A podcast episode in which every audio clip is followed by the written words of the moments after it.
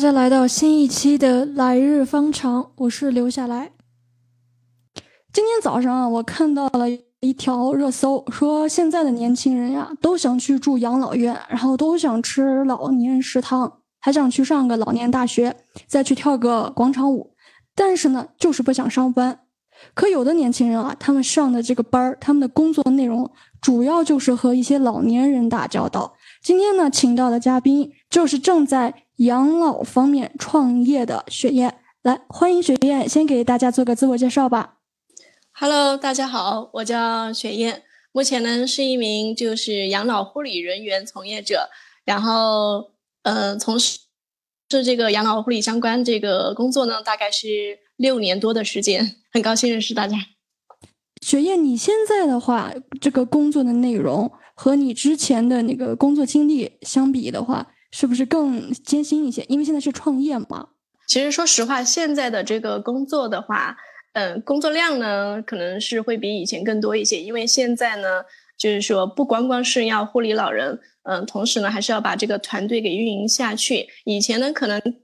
工作单纯的就是照顾好老人本身就可以了，现在不光光是要护理好老人，还要对我们的家属负责，同时还要对我们的这个一线员工呀，和我一样的这些护理人员负责。所以现在来说的话，压力会比以前大大得多。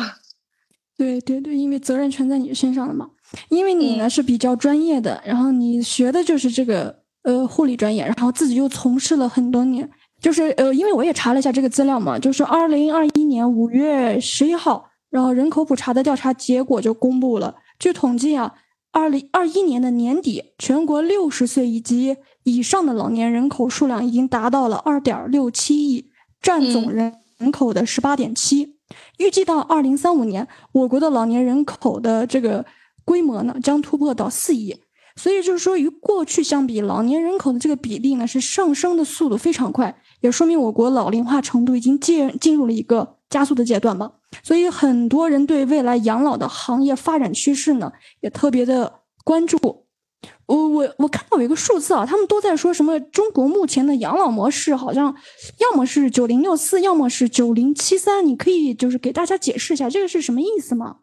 嗯。可能听的更多的是这个九零七三的这个版本哈。所谓我们说的九零七三的这个国家的目标规划的养老模式呢，百分之九十呢，其实大多数都是在原有的家庭当中进行居家养老，哈，这个是我们的百分之九十。百分之七呢是在社区里面进行养老，就是在我们原有的这个社区里面，让老人不离开原有的这个生活场地进行养老。那第三个呢，也是占比比。比较少的百分之三，在我们的机构进行养老，就是我们所说的养老院、敬老院或者福利院这样子的这个机构。嗯，哦，我大概就懂，就是百分之九十人还是大部分的人都是选择在家里面养老。对对对，哦，然后你说的那个百分之七，可能就是我也我也大概就是了解了一下，我们家周围呢，就是这个社区周围有那种专门的呃什么老年人食堂呀、老年人社区，你说的就是这种类型是吧？就是的，是的，呃，离家特别近，老人可能下个楼走个十几分钟就到了，然后吃个饭，然后可能有个看护呀，给自己量个血压呀，像这种类型。嗯，对对对，相当于它是一个老年综合体日照中心的那种功能。哦，对，就是就近的啊，就近的一个养老方式。那剩下的百分之三的话，就是可能我们所说的就是把把老人直接就呃，可能因为身体原因啊，失能失智，是不是？或者是也有其他的自主的，他能动，他也可以选择进入到这种养老机构。对对对，哦，那其实那从这个数据上来看的话，嗯，大多数人还是选择在家待着。那你们的这个，呃，服务对象是不是也是这个百分之九十呢？嗯，现在目前我这个创业的阶段呢，主要还是服务我们的这个百分之九十的这部分这老人，因为怎么来说呢？他们，嗯，这部分老人的话，他有一个，我个人觉得他有一个特征哈，就是说他可能。这个思想观念还比较传统，还觉得就是养儿防老，或者说，我觉得，呃，他他们会觉得送在养老机构里面，要不就是子女不孝，要不就是呃无保护，那个那种什么孤寡老人才会去养老机构，所以他们的认知观念没有完全被调配过来，这个是第一个方面。第二个方面呢，在家里面养老的老人呢，要不就是经济方面特别充裕。要不就是可能经济上面水平稍微差一点点，他会分为两个板块。所以这部分老人的话，其实他并不是没有养老需求，而他的需求是非常大的，只是说呢，嗯，只是说可能就是需要我们更多的去关注他们，嗯，让他们在原有的家庭和生活当中，然后去嗯感受到这种专业的养老服务和适老服务，然后我们呢把自己专业的这种服务呢带到家里面去给他们进行服务，他们可能更能接受一些。嗯，我懂了，就是咱们中国人的这种传统思想嘛，觉得就是不想离开家，然后也有可能是觉得害怕，就是去了养老院给孩子带来一种心理上负担，然后被人说这孩子不孝顺啊，把自己父母送到养老院，是有这种可能心理上的这种障碍。嗯，之前的话，最开始十几年、四年左右，应该都算是在养老机构里面，就是照顾老人偏多一些，然后后面两年的话，就是在居家上门。服务板块呢，就是深入比较多，因为整个国家的这个政策在转变嘛，然后机构它也会进行一些转型，或者一些就是目标人群的一些就是扩散嘛。可能之前大家集中性的就说我们把这个老人引进来就可以了，我们在原有的场地里面，呃，把员工请过来照顾他们，可能风险会更小一些。但是现在老人的需求。越来越多了，而且他们的需求更散一些，所以呢，我们要根据这个市场的这个去调配，所以就开出了我们居家上门服务。所以就是说，从我们的机构走进居家，慢慢的，然后我又自己进进入这个赛道之后呢，更加的深入研究居家养老这个板块。现在呢，就是更专注这一块。嗯，因为啊，我看就是现在有很多这个年轻人呀，然后都选择说想要进入到这个养老的这个赛道里面，我就。听说了有很多这种新兴的这种呃职业，呃，像陪诊师啊、什么疗愈师、助愈师这些，你都有没有就是听说过呢？嗯，陪诊师呢，应该算我觉得是今年或去年开始比较流行起来的吧。就大家可能对这个理解的话，和我们理解的有点误差哈。大家觉得可能就是陪老人看看病。开开药，或者是说代办一些东西，但实际上这个东西的话，呃，目前国家没有完全有这样的资格证书或专门受过专业的教育或培训，都是网络上传的一些，就是说自己的一套方法和流程。说实话，现在还不是特别规范。嗯，这个东西呢，就是说。怎么来说呢？嗯，还如果需要把它做好，或者是说你要做精英，想要完全从事这个行业和赛道的话，我个人觉得你还是多一些这个医疗背景会更好一些。嗯嗯嗯，那就就是像这个助浴师啊，我也查了一下，就说到这个事情，我就想起我自己的经历了。因为我自己的姥姥就是在我半岁的时候，她是偏瘫的嘛，然后当时呢，就是给她洗澡呀，这个事情就是非常困难，家人就是几个孩子轮流照顾她嘛。都是给他就是勤擦身，然后来解决这个洗澡的问题。然后我就发现，像这种什么住浴室啊，这种新兴的这种行业，就像你说的，大家可能都在摸索当中，但的确是也给一些人就是起到了一些帮助的作用。的确是，如果他做得好，他是规范的行业的话，可能是真的能给一些老人的家庭就是带来一些帮助。嗯，那肯定是的，因为在我们上门服务的过程当中，说实话，大多数的老人都是失能，然后比较严重这样。的老人，所以这部分老人的话，很多都是长期卧床，有些十年、二十年都在床上。可能我之前服务过有一个老人哈，嗯，他的儿子说的是，基本上他瘫痪了这十八年当中，嗯，前两三年还会给他就是说抱到浴室里面去洗一洗，后面基本上在床上从来就没有洗过澡，只是擦一下身体。然后当我们有这个上门服务之后，然后第一次去他们家里面的时候。家属知道，哎，我们有这个项目，觉得很好奇。他他觉得对他来说简直就是一种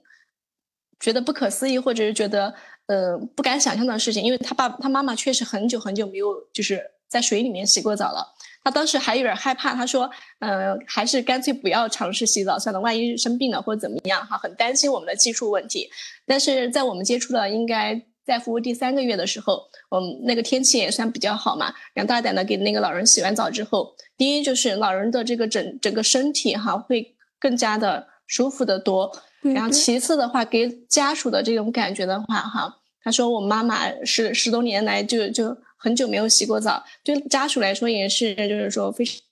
常的幸福感也会更加的增增多吧，对对，所以说上门助浴这个项目呢，我个人觉得哈。嗯，大家可能看起来会就是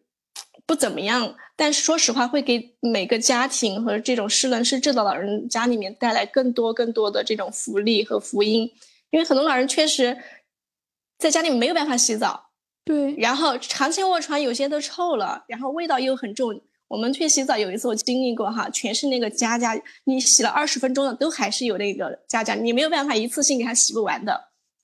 对对对，这这点就是因为我姥姥那会儿就是因为嗯家里人嘛，几乎都是就是一天给他要擦一遍身体，就这样擦的话，他还是会有那种就是那种死皮一样的东西，就会有飞飞起来的那种飞尘物。这一点我这点我就是深有体会。那你能就是呃再具体的介绍一下你们这个助浴的话是怎么给老人助浴吗？是怎样的方式？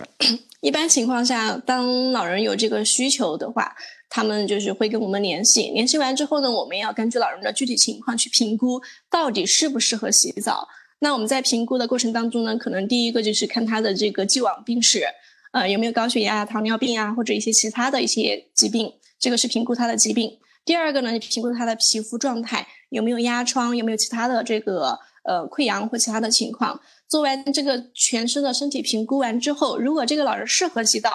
好，那我们就会给老人签家属签一个这个告知书。在过程当中可能会有一些风险存在，因为每个老人他都是不一样的，可能目前的生命体征看起来是比较正常的，但是在洗澡的过程中也有可能会有一些。突发事件或一些意外事件发生，所以这个时候呢，我们会跟家属告知，哎，可能在洗澡的过程中会发生的一些事情。当评估完之后，告知完了之后，我们就跟家属约定好，嗯，这个协议和合同，哎，我们周几过来进行洗澡，那洗澡的时间、洗澡的内容，然后和洗澡的步骤，约完之后呢，我们当天就是一般情况下哈，如果老人身体状况比较严重一点的话，可能就是两个人去洗澡。如果稍微好一点，半自理的话，就是一个人去上门服务就可以了。啊，如果是两个人去上门服务的话，那我们去之前也去去的时候也是一样的。首先还是做个全面的这个评估，因为我们评估工作的话，哈，一般是做三次。第一次就是在服务洗澡之前做，好，然后第二次的话就是在我们上门准备给他洗澡的之前这几分钟做做好。呃，评估完之后正正常可以洗澡之后，我们再开始洗。在洗的过程中也是一样的，我们一般会先让老人用水温感受一下，哎，这个温度适不适宜呀？从头到脚，然后慢慢的给他进行清洗他身身上的这个扎穴。然后在整个过程中的话，其实时间的话，我们是不宜过长的，因为老人的这个身体和耐受度肯定是不一样的。啊，那那随时也会观察老人的具体情况。那当洗完澡之后呢，我们第一时间也会给老人做一个全身的评估，哎，评估他有没有因为我们的洗澡。发生什么生命体征异常呀、血压高呀、头晕这种情况，当这一套评估完之后，老人属于一个正常情况，那我们也会给家属再次签签字确认。哎，这次我们的服务结果是什么？有没有发生异常情况？呃，避免就是 我们洗完澡之后，万一再过一个小时或两个小时之后发生了一些其他事情呢？规避一个就是我们护理人员的风险。嗯，大概流程的话，就是说从进门到洗完澡的话，一般是在一个小时左右。哦，一个小时啊，那这个费用呢？你这边是可以给我们说一下吗？嗯，费用像我们之前的那个就是项目的话是不收费的，就是我们是做的政府项目。现在如果是市场化的话，一般在两百块钱左右一次。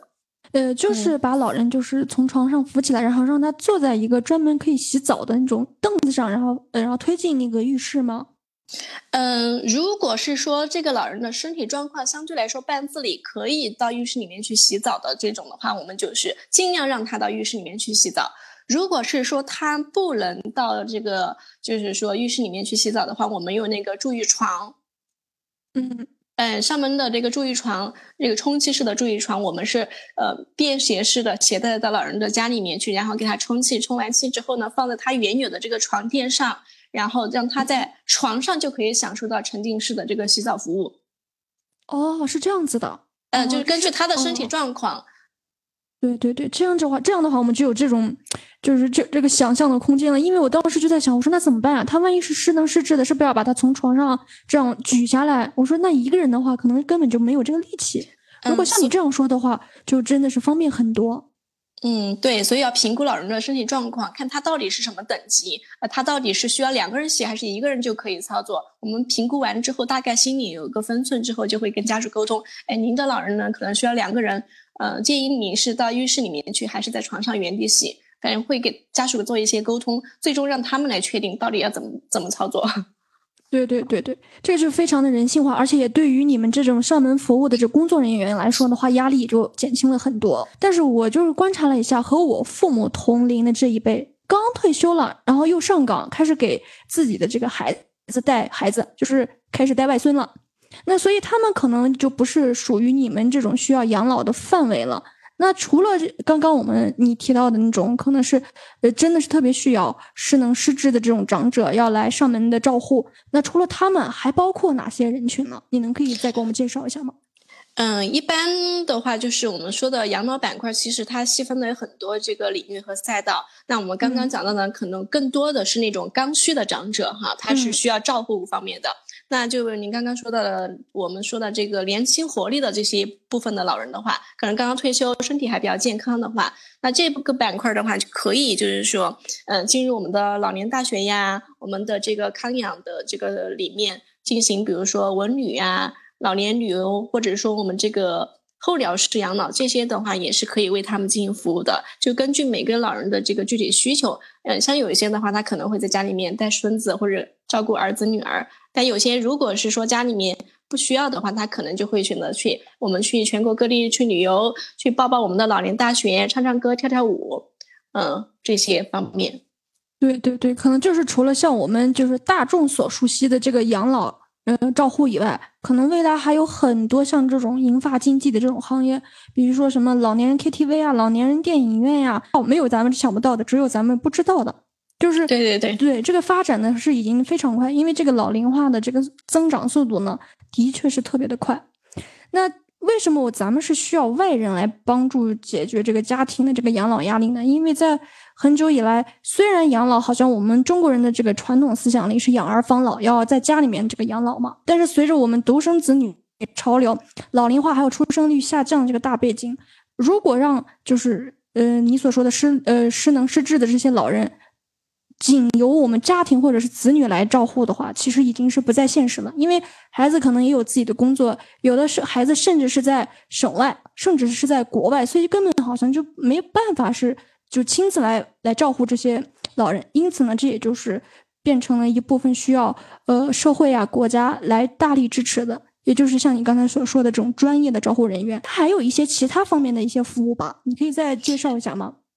嗯，除了我们说的这个生活照护之外，其实现在老人更多的需要的就是，比如说我们的这个辅具呀、辅助器具的一些使用，包括我们的这些康复理疗呀，还有我们一些基础护理。因为我们照护里面的话，就分的比较细一点的话，可能说就是说四个板块。第一个板块呢，就是我们的说的基础的生活照护，吃喝拉撒嘛。第二个呢，就是我们的康复。因为说实话，现在很多老人都会有这个高血压、糖尿病。他们这个中风、脑梗之后，他都会涉及到一个康复期。如果这个康复期能够得到一个很好的康复治疗的话，那后期他的这个失能的风险就会相对大大的降低，也会让这个家属的这个照顾难度，或者说以后的经济费用会减少很多。所以目前的话，康复是一个很大的板块。那其次就是我们的基础护理，基础护理里面包含我们的一些护士操作或医生操作的，呃，打胃管呀、然后尿管呀这些。侵入性操作，哈，这些就是医疗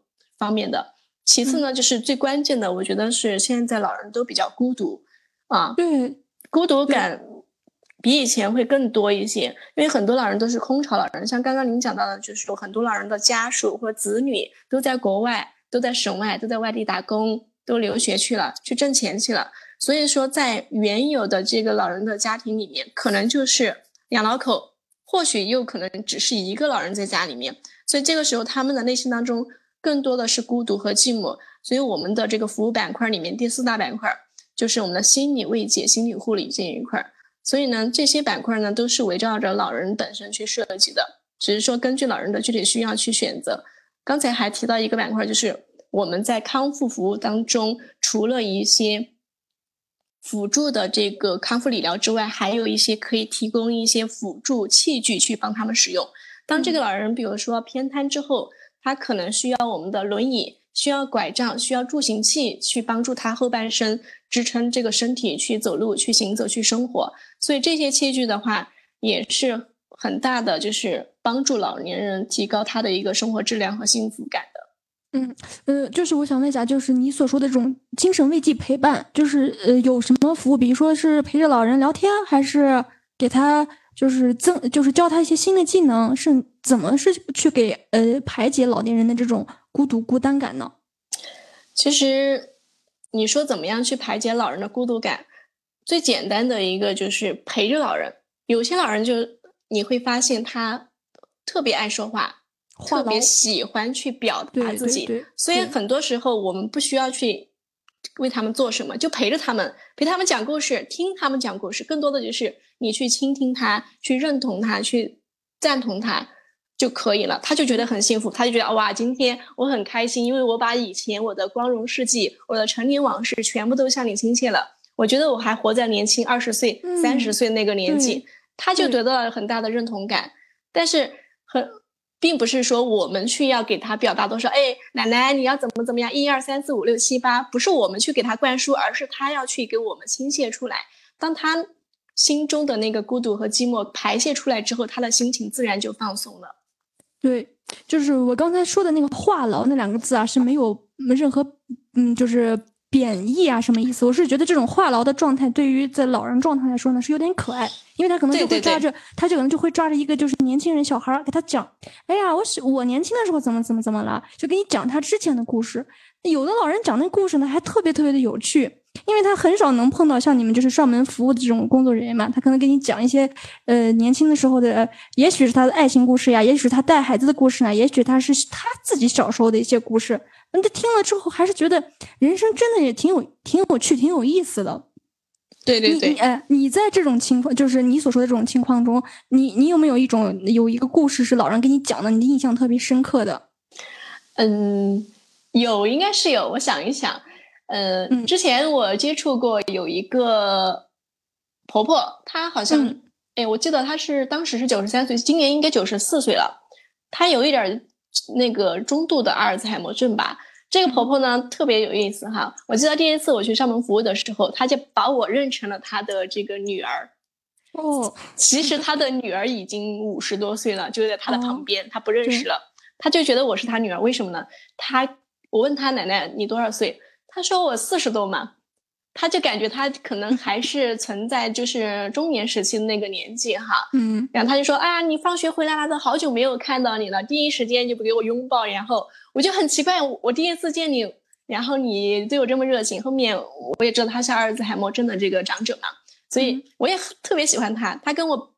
摆的最多的故事就是，啊，你不知道我这个命有多大。嗯，曾经就是二十几岁的时候，有一次差点死去了，然后后面又又因为什么事情又活过来了，然后三十几岁又差点死过去了，又活过来了，然后就是。差不多他这一生当中经历了很多关于呃面临着这个生死边缘的这个时刻都挺过来了，所以他觉得最自豪的是，嗯，他活下来了，他很坚强，而且今天这个社会如何如何的好，包括他。心目中时刻最记得的是国庆节，国庆节这个节日对他来说特别特别重要，因为他那个年年代的话，我记得他说是一九四九年的时候，他应该是多少岁来着？我记不太清楚了哈。对他来来说那一天很重要，所以他经常跟我说的就是：“哎呀，你快点回来啦，国庆节要到了，国庆节因为要放假嘛，那。”嗯，你国国庆节的时候你们放假，你回来嘛，我给你做饭吃，然后把他的衣服裤子都拿来给我穿上。哎，你穿这个衣服好看，穿那个衣服好看。嗯，你睡这儿，我睡那儿，就安排的妥妥当当的。我就觉得这个奶奶特别有意思，哈。所以说，他的女儿给我表达的就是，呃，他的妈妈在家里面是一个脾气非常大的人，而且经常就是，呃，发火的时候就把那些碗啊、筷子啊就摔到地上。包括他们家有一只小狗。那个小狗如果是说不听话叫的话，它就会一直骂小狗。但是当我第一次去他们家之后，它就对我很喜欢。嗯我们基本上每一周都会去他们家一次。我每一去一次他们家，他就心情很好。他女儿都觉得很奇怪。同时，他女儿跟我说一句话，他说：“小李，你们下一次没事儿的时候多到我们家来玩嘛。我觉得你们来了之后，我们家老太太心情就很好，而且表现的特别好，然后神志啊各方面都比较清楚一些，又很快乐。对，就说明就是雪燕，啊她你自身就是有一种特别好的天然的亲和力，就对于老人来说，看到你特别的亲切，这就是你自身的一种优势。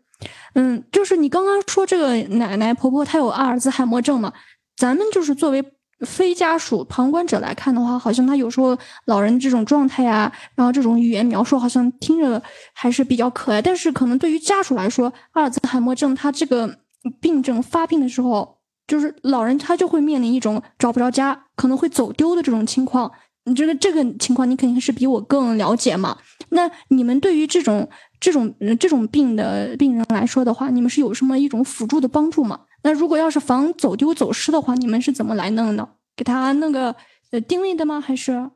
嗯，一般情况下，针对这种失智的长者的话，我们要看他具体的这个失智的这个等级，也分为轻、中、重度哈。嗯，如果是轻度的老人的话，一般情况他是否认，他肯定是否认他有这个问题的，包包括家属在内，他都会否定。哎，我们很多家属都告诉我们。哎呀，我我们这个差点说四川话，我没事，你说四川话没事。我们 我们这个我们妈妈呀，就是记性不好了，人老了嘛，都是记性不好，这个是很正常的。他就否定他妈妈有这个阿尔兹海默症。其实阿尔兹海默症的这个前期征兆就是记近期记忆力减退，所以大家就会就忽略了这个点。但是前期如果是说大家不引起重视的话，就有可能会有一些走丢的这种情况。好。所以我们面临这种老人的话，我们给到的建议基本上就是让他外出的时候尽量不要出远门。如果要出门的话，身上带一个那个嗯牌子，上面写着我们家的地址呀、姓名呀、年龄呀、联系电话啊，这个是一个牌子。好，第二个呢，就是我们一般会建议老人的家属给他买一个那个定位的这个手表。这个这个手环儿，手环儿的话，一般那个家属的手机端里面，它是可以看到它的具体的定位的。只要他戴的这个手表，都可以看得到。这个是，嗯，针对那个还有行走能力和轻中度的这个老人，我们是这样子给他建议的。如果是重度的阿尔兹海默症的话，那基本上就是不离人，你离不开人的。你一旦离开人之后，那个风险极高。你基本上他出去之后，就是完全找不到，找不到之后他会。乱跑乱走，那个风险很很高，有可能如果是说冬天啊，或者是说一些恶劣的天气的话，就会导致一些非常非常不好的一些意外发生。所以呢，我们针对家属的话，我们会给他们建议的就是，如果老人有但凡有这个问题之后，第一个就是你们要加强对老人的关注，时时刻刻肯定是不离人的。其次要关注他的情绪，因为老人但凡有这个。疾病之后呢，我们都想去试图去改变它。你不要这样做，你你上厕所的时候要上在那个坑位里面，不要拉在外面。我们要去否定它，我们要去指责它。但这个时候，我们给到的建议就是：老人现在这个疾病是不可逆的，我们只能去顺着他，顺应顺应他的想法，去认可他，去给他积极的点赞，或者是说。嗯，帮助他去解决问题，而不是指责他。你怎么又把这个衣服弄脏了？你怎么又把大便拉到裤子里面了？对他来说其实是不太好的。嗯，对你说到就是这个把大便拉到裤子里面这个事情哦，我就想起你一部电影叫《妈妈》，你看过吗？看过那个啊，看过是吧？他就是就给大家介绍一下，可能有的人没看过，讲的就是一对他们母女嘛，相濡以沫的故事，也是因为阿尔兹海默病患者和照护者之间的故事。但是呢。这一次不是妈妈患阿尔兹海默症，而是女儿。妈妈呢是八十五岁，女儿呢是六十五岁，而且是孩子已经就是女儿已经退休了。在这部电影里面呢，我们就看到了这一对生活在同一个屋檐下，然后保持彼此的一些距离，然后还特别骄傲的一对母女。然后母女儿在细心照顾母亲的一些日常起居嘛。然后，但是女儿患病后，然后这个照护者和被被照护者的角色呢就对调了，他们彼此就是开始互呃互相的理解，然后互相的依存。反正当时看完，我真的觉得内心特别感动。就是你说刚那个把那个大便拉到裤子里，就是他女儿有一次也是就急着要上厕所，然后往家赶，但是还是没有憋住，把那个嗯裤子不是尿湿了嘛？就那那个场景，我就是当时也跟着那个。画面开始哭，我就真的觉得就是女儿啊，还有就是和母亲之间的这种情感，而且患了病之后，就像你刚才说的，我们要还是要照顾到她的情绪，不要多指责她。当时电影里的妈妈也是对她就是那种安慰她，让她不要呃有有羞愧感，然后不要觉得害羞，然后就说让她把裤子换了，然后把地擦了就好了。那你呃你最你最后不是还说了嘛，就是那个辅具。它是可以给给给到一些就是失智者的帮助，那他这是可以租赁的那种呢，还是也可以就是买买回来用？嗯，这个的话既可以租赁，也可以进行买卖。现在就是根据每个地方的这个政策不一样，像成都这边的话，它会有一个政策，针对这个重度失能的长者的话，它会有一个可以去租赁，而且这个价格非常非常的低，政府会补贴大半部分。然后像我们的家属的话，只用出百分之四十到二十，嗯，就是最低的就是可以免费去拿用这个东西，不用出一分钱。然后有一部分六十岁以上的长者的话，只用出百分之四十的价格就去租赁的这个辅具，然后可以进行长期使用。当你不使用之后呢，退回去就可以了。嗯，我就是咱们国家呢，现在是大力推广，然后支持这些养老的一些扶持的这种政策，但是也可能是因为信息差的缘故，很多家属，然后很多长者，他可能并不知道像这种就辅具是可以租赁的。要是有了你们的存在的话，你们可能就是口口相传，然后有时候上门服务一些老人，然后你给他们说的这件事，他们给别的人一说，啊，他就知道原来还有这种政策，他可能就会有更好的一些机会。去得到一些帮助，所以你们的话也算是既能呃给予一种帮助，然后又能做到一种就是人力就是活宣传的一种作用。你们肯定也是，你们肯定也是要进入社区，然后进入家属院，就给进入到老人的生活当中嘛。嗯，基本上我们呢，除了做基本的服务之外呢，还算是一个养老咨询的这个传递者吧。因为有一些养老政策的话，我们可能。是第一时间知道，要通过我们的这个嘴巴，我们的这个宣传去传递到每一个社区，传递到每一个家中和每一个老人的这个嗯家里面去。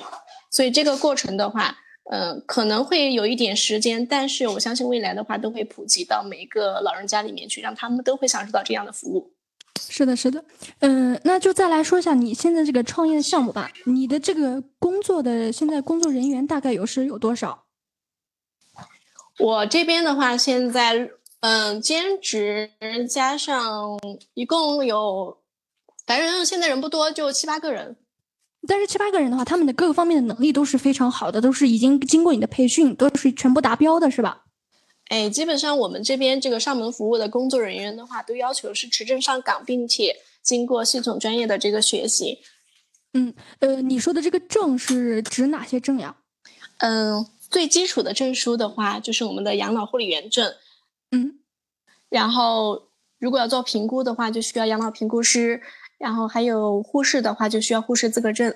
就根据每个岗位不同吧。嗯嗯，那他们这个就是上岗的这种时间呀，是有多多多长多久？你们都是有一个就是给他们评估嘛？他们肯定是要达到多长时长，然后上岗。一般情况下。经过我们的系统学习培训之后，在机构里面去磨练差不多一年以上工作经历，然后再到上岗的，再去居家上门服务的话，相对来说会更好一些。因为我们这个工作人员他的基本的这个专业知识，第一是过硬，第二个他有这个应急处理能处理的能力。对，嗯，呃，我觉得就是像你现在从事的这种行业也好，或者是你正在就是向外给给一些人培训也好。你们的这个工作是最接地气，是最接近长者的一项服务。就是你们，你从你们身上是最能知道了了解到，就是这些人到底是需要什么样的陪护也好，需要什么样的陪伴治疗，这都是要从你们身上得出经验的。嗯嗯，对。那那呃，你现在你现在你的这些员工中的，嗯，是年龄分布是大概是多少岁啊？说实话，现在目前的年龄还是比较偏大，因为兼职的偏多嘛。兼职的大多数都是阿姨，嗯嗯嗯嗯，都是阿姨在四五十岁左右，五十岁左右的偏多。嗯嗯，就是现因为现在有一种状况，很多年轻人啊都非常的看好这个养老行业，然后很多人也都想进入这个行业，但是现有一种情况就是，用人单位他们自己说我们找不到合适的人，我们留不住人。但是那些想从事这个行业的年轻人，他们也说自己呢是找不到一个合适的岗位。那你觉得你对这个现象你是怎么看的呢？嗯，首先说第一个吧。嗯，很多人可能觉得找不到合适的单位，对吧？嗯，找不到合适的单位，这个呢，其实现在如果要做养老的话，要想从一个不同的领域进入新的这个赛道，我个人觉得单位其实还是比较好找，但是你要找的话，尽量还是找一个相对来说比较资质比较全的这样机构。啊，这样的机构的话，相对来说，它的这个不管是管理水平啊，它的专业知识呀，它的各个体系维度都会相对来说比较全面一些。那你在这儿的感受和体验肯定是不一样的。但总的来说呢，只要你进入这个养老行业，都要做好一个心理准备，就是 吃苦耐劳。呃，你要想好做这个工作其实不简单的，也不轻松的，也没有大家想象中可能工资那么高呀，啊，什么月月收入上万不是梦啊，这些。可能暂时入行的这个新手朋友们没有这么容易，但是未来的话肯定是可以达到的。那第二个呢，可能机构里面呢会觉得我们说留不住人，人来了之后，可能人来了很多，大家都想进入，进入了之后呢，可能三五两个月、一个星期之后就坚持不下去了。这个时候呢，就会存在嗯，大家可能会疑惑的几个问题哈。第一个就大家可能觉得，哎，我们这个工资是不是确实比其他行业确实有点低？那现在目前为止呢，嗯，这个是的确是的。那第二个呢，大家会觉得认可度相对来说不会这么高。那目前这个认可度的问题，其实我觉得哈，相比我最开始从事这个行业的时候，已经好的太多了。我们最开始从事的时候，可能大家都不知道养老护理员是是个什么什么玩意儿，但现在至少这个工种是被大家给承认了，而且有专业的资格证书，同时政策呀。嗯，国家呀也在提倡这个岗位和提倡这个工种，相对来说是比较好的了。那其次就是上升空间，大家比较关心的，只要我觉得愿意从事一线这个护理岗位起来的这个上升空间都是比较足的。像我个人的话，就是一个比较好的案例。你想，我最开始从大学毕业，然后到我做这个管理者的话，其实就花了。不到一年的时间就当了一个小组长，然后再花了半年的时间当了一个院的这个小小的负责人。其实只要你愿意在这个行业肯钻研、肯努力、肯花时间的话，晋升空间其实是很大的。最难的就是难在你在做一线护理或者一线岗位的那段时间，那段时间只要熬过了之后，相对来说都比较好，什么工资待遇啊、岗位呀、前景啊，都是无限的哈。呃，就是就像你刚刚也说了嘛，可能。在刚开始做这个护理行业的时候，薪资待遇啊，或者是所谓大众眼里的那种社会地位，可能相对都会较低一些。但是经过时间的打磨，然后经经过大众对这个行业的认知的提高。他呢，在这方面也会有一些待遇的提高。那你自己，因为你刚也说了，其实你也坚持了这么久，在这么长时间的这个从业时间中，你有没有有一刻是想要放弃的？因为毕竟还是特别累的这个事情。就像你说的，照顾一个人，他不是那么简单、那么容易的一件事情。那肯定啊，我记得特别清楚。我在这个过程中，虽然说说是坚持干了六年的工作，呃，也没有。中途就是辞过职，没有转过行，但这个过程中，说实话，无时不刻都在想辞职。特别是在我工作差不多一年到第一第一年结束之后，进入第二年这个时间段，工作特别的辛苦，加上上面领导给的压力、家属压力、老人的压力和我们下面这个一线护理人员呀这些各种方面的压力，来自于来到来到你这边。而且那个时候，你举个案例吧。嗯，我记得二零一九年年底的时候，那个时候是疫情爆发的时候。对。啊，第一次经历这个事情，说实话，大家都没有底，也没有经历过这样大事情。我在养老机构里面工作，那个时候还是个管理岗位嘛，是个中层管理，下面有我们的一线护理人员，然后下面还有我们的这个老人，上面有我们的领导。那这个时候呢，我们不光光是要做好这个给老人的这个辅导心理辅导工作，同时还要安慰我们的这个一线护理人员，还要给上面的领导呢做好下面的这个一切的辅导工作。所以那个时候的压力是非常非常的大的。嗯，乃至于就是那一段时间，我都在想这份工作的意义到底何在？我们拿这点工资做的事情、干的活，基本上白天安排完所有的事情，晚上我们是不能离开养老机构的，因为疫情比较严重嘛。白天晚上都在工作，相当于就是除了我们真正休假的那四五天之外，二十四小时上班，二十四小时上班，白天上白天的班，晚上还要值夜班。老人发烧、输液，或者是说发生任何情况，我们都得去轮流转。那个时候更多的是一个。身体和心理上的这个崩溃，导致时常说我不干了，就等着这个疫情解封，就说我要辞职，我要辞职，就是这样子的。等到后面，其实疫情慢慢好一点了之后呢，嗯，也想过就是说不干了，但是也有很多原因导致我留下来。就比如说，在我护理的老人当中，哈，其中还是有很多婆婆哈，都比较的跟我关系好。因为他们知道我要离开的这个消息之后，都在纷纷的劝阻我。哎呀，你在这儿不是挺好的吗？啊，你走了我怎么办？哈，特别是他们说这句话之后，我的内心当中在想，可能更多的是跟他们的感情比较深厚。啊，我想如果我离开这儿，我见他们的这个时间和次数肯定是越来越少，可能以后都见不到了。然后他们又巴巴的希望我留在这儿，可能。因为大家一说二说，我就又没有走，就这个心没有完全的决定这个事情哈。然后后面也就是因为这个事情哈，想放弃过两三次，也一直都没有狠下心来。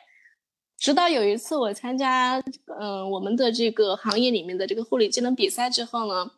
其实那一次呢是给了我比较大的这个信心和鼓励。在那一次比赛当中。我觉得作为养老护理人员，你更多的不光光就是说你的平时的工作，你还可以在这个职业当中获得我们的一些成就感和幸福感。那幸福感呢，就刚刚我们说到的，老人对你的爱，他们会把你当成自己的亲人和家属或者孙女孙子。那职业的这个成就感呢，就是当你去比如说获得某一项技能比赛的这个奖项之后，你会觉得这个东西是用金钱换来换不来的。嗯，他他给你的感觉就是你在这个职业里面，你得到了认可，你就是最棒的，你很优秀，而且你坚持下来的意义是得到大家的这个认可。所以从通过这几件事情之后，我就更加的确定了，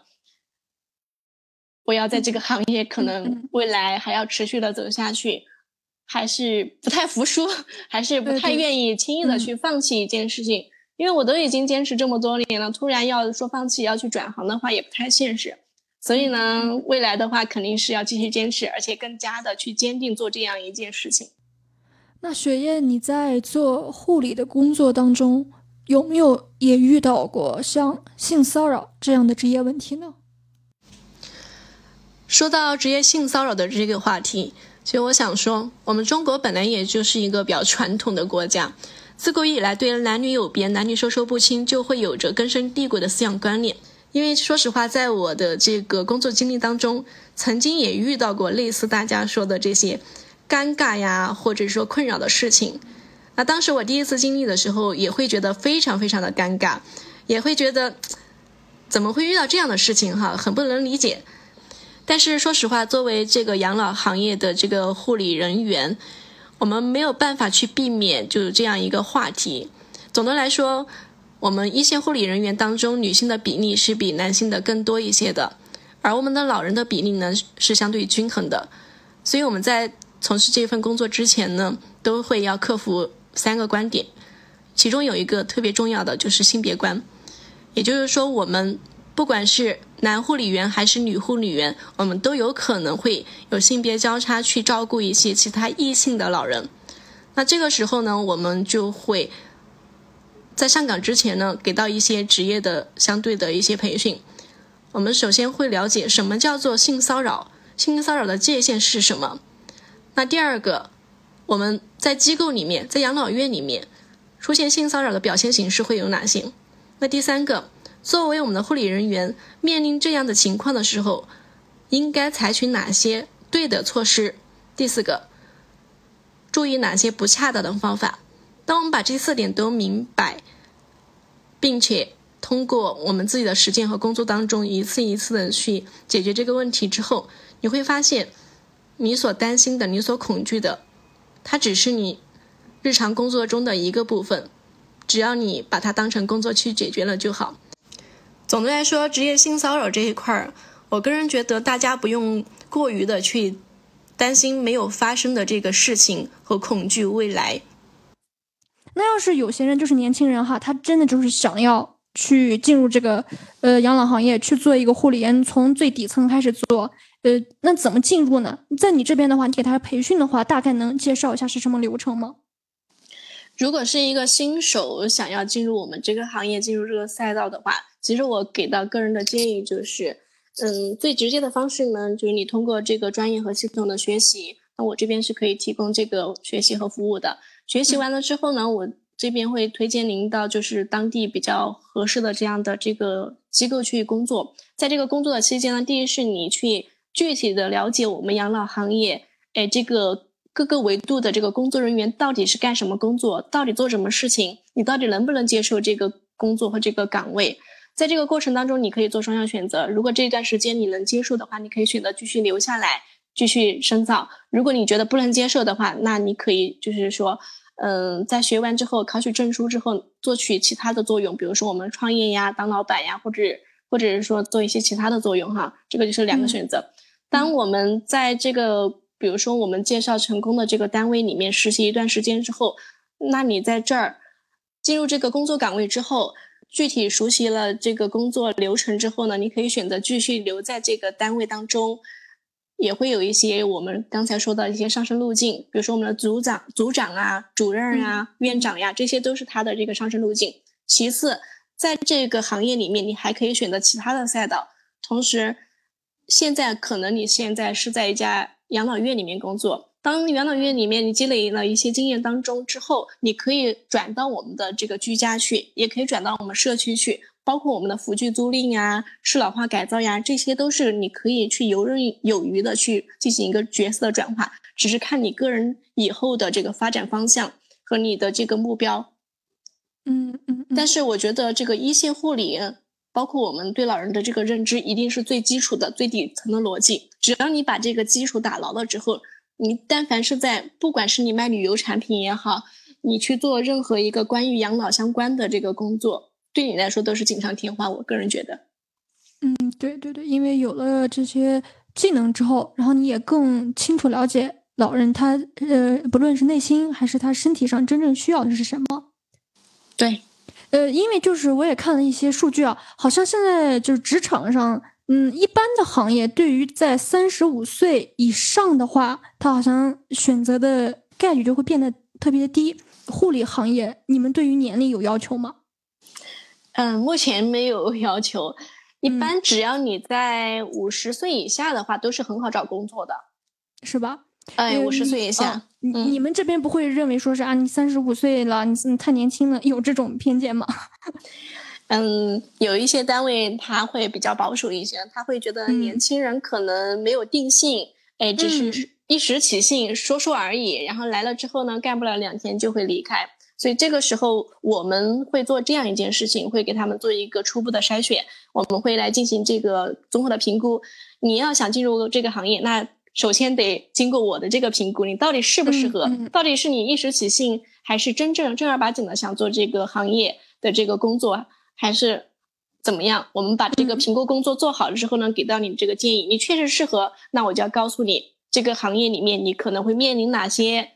哎，有缺点有优点，你都能接受的话，我再来就是说给你经过系统的这个学习和培训之后，方便你未来的这个发展。如果你在前期的这个评估工作都过不了，都不能接受，那我跟你讲再多也意义不大。说实话，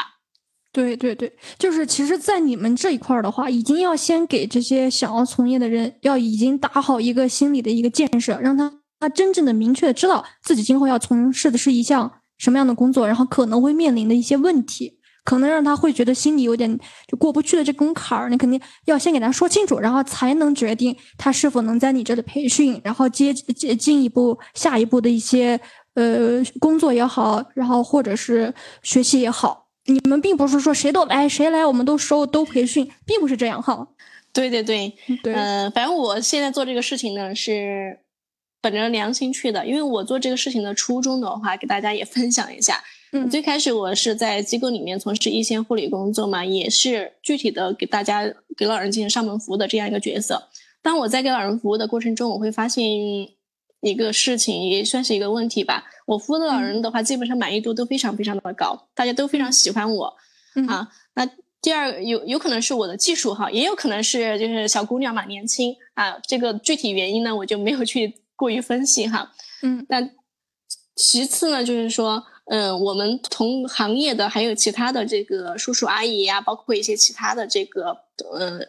嗯，同事嘛，他们在和我从事同样的工作的时候呢，可能满意度就没有这么高。或者是说还可能会遭到一些投诉的这样的情况，所以我就在想一个问题：如果每个老人都能够有很高的满意度，都能够诶在我的服务下能够开开心心的，能够呃延年益寿的话，我觉得这是一个非常有意义和一个有价值的事情。那我在想，我一个人的力量是有限的，我只能服务一天最多服务十个人不得了了。那如果说像十个我这样的人群，那我一天是不是就可以服务一百个了？所以我就本着这样一个概念和理念的话，所以做了这样一个就是说大家觉得比较冲动的事情，就是说自己选择出来，然后带着一帮有这个意愿，并且想做好这个事情，也想为老人做好服务的这一群人呢，去把这个基础给打牢，带着他们一起去到老人家里面去，成为像。我一样的这样子的一个专业的，并且具有爱心的这个护理人员去为他们服务，我相信这样的话，这些老人的接受度会更高，他们的满意度是一下就上来了，他们的幸福感也提高了。我是本着这样一个初心和理念的，就是你现在从事的这项工作，其实就是在帮一些无法就是立马照顾到自己父母的人，在帮他们照顾爸爸或妈妈。那有的人可能就会对你有这种误解。那你既然这样的话，那你自己的父母呢？你怎么照顾？你这这一点上，你会不会就是有时候被人这么说，心里会非常的难过？因为你自己，我也听你说嘛，其实你的想法就是为了想让更多的父母生活的更好一些。但是有人这样指责你，或者是在道德上绑架你的时候，你呢？你是怎么安慰自己的？其实对于这个话题的话，我个人觉得还是比较想得开的，因为我曾经听过这样一句话。如果能够解决好一个人、一位老人或一对老人的这个养老问题，那么将会解决多少子女的这个在经济上的困难，包括在事业上的困难，也会解决一个社会和一个国家的养老问那个问题。对，这这句话呢，可能就是有点复杂，有点长，但其实你深刻去体会的话，就是这个道理。这些子女解决了他们爸爸妈妈的养老问题，他们就可以放放心心的去工作、去上班、去挣钱。那同时，当我的父母有这样的问题的时候，其实也不存在呀，我也可以就是顺带去照顾他们。嗯嗯，因为我本来就是从事这个行业的，对，大不了我多照顾一个老人而已，就是多一点点时间腾出来照顾他们就可以了。而曾经我也跟我爸爸妈妈开过这样的玩笑，我说现在我从事养老行业这个工作。啊，到时候你们哎要做好心理准备哦。如果是说真正哪哪一天有这个需要的话，那你们愿不愿意去养老院呀？怎么怎么样的？其实我在给他们说这些话题的时候，有可能是带着开玩笑的这样角色。那第二个呢，就是说我也要给他们做一些心理建设。如果是真正有一天有这种需要的话，我一定肯定是呃，不光光是要照顾好他们，也要照顾好每一个大家。对，如果我全身心去辞职去照顾我的一个爸爸妈妈之后，我第一是没有收入来源，第二个就是这一摊事情就摊下来了。所以我我还是想着的就是，嗯，尽量就是让大家都能够在一个比较好的状态，我的爸爸妈妈也得到了照顾，他们的爸爸妈妈也也得到照顾，让大家都快乐都开心了，就是一个比较好的状态。就是在疫情封控的时候，有一个上海的奶奶呢，她是九十多岁，虽然女儿也给她找了阿姨做看护，但是因为我们都知道嘛，当时是因为特殊的情况，这个阿姨人呢根本就过不来，所以就得她自己一个人在家生活。然后志愿者上门服务的时候呢，才知道她这个事情，也才知道是她自己呢不愿意去养老看护机构，也不愿意去女儿的家生活，就是不想给孩子说添麻烦。但是因为这个事情火了之后呢，就是有一个志愿者和这个奶奶成为了一个忘年交，然后把这个事情就抛在了这个网上。因为这个奶奶其实特别的嗯，就是特立独行吧，有自己的品味，有自己的性格，然后，嗯，她的整个状态呢还是比较骄傲，嗯，比较年轻的，然后特别坏神的那种，嗯，但是大家看到这个事情之后呢，所看到的一个关注点就是指责这个女儿，说你为什么不把妈妈接到身空间，然后你为什么把他送到一个养老院，让他有一个很好的看护。这就是一个非常复杂的一个现实问题。每个家庭他有每个家庭他自己的选择，每个个体他有自己的一个想法。所以，我们大家在面对这些事情、这些事情的时候呢，一定要更加的互相理解，站在对方的角度去考虑。我们做好每一个人该做好的工作，就是对这个社会，就是给。有了最大的一种付出。最后一点，然后就让雪燕就是给，就是听了你这么多就是表达之后，也真的理解了可能会遇到的困难，但是他仍旧想要去进入这个行业，给出的最中心的建议是什么呢？嗯，如果说非要给建议的话，那就是既然做出了第一步的选择，也是最关键的一步，进来之后呢，你会面临着非常非常多的。困难、阻碍，或者是说会有一些崩溃的阶段。嗯，个人的建议，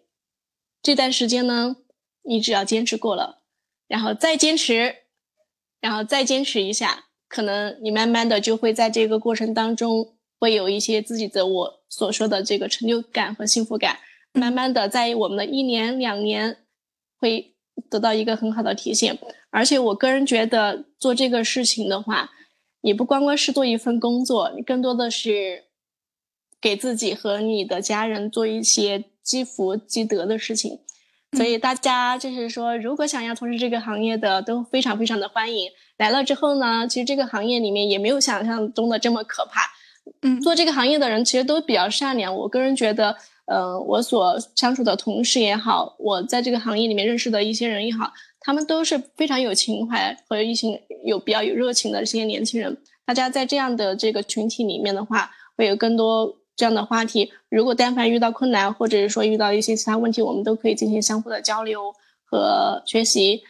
如果你想要去从事这个行业，但是你还没有进入到这个养老院的话，可以和这个雪燕联系，他是专门负责这方面的一些培训啊。那个雪燕，到时候就是你的联系方式啊这些的话，我就直接放到 show notes 里，可以吗？嗯，没问题。你是全国都可以吗？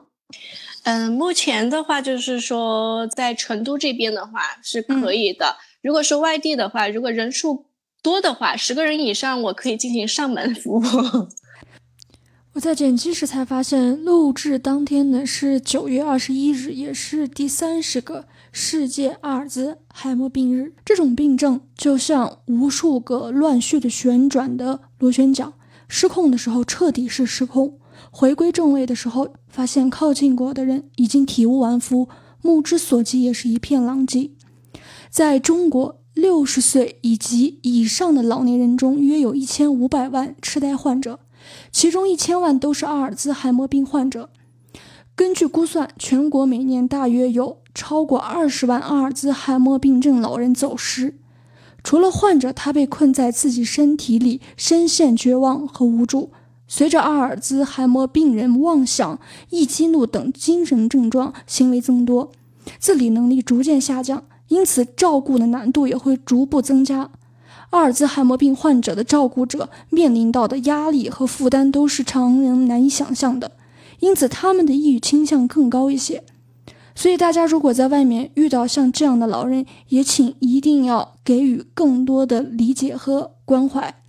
也希望各地的社区卫生服务中心都能开展干预、定期举办阿尔茨海默病健康知识讲座，以及照护人员培训和心理疏导等工作。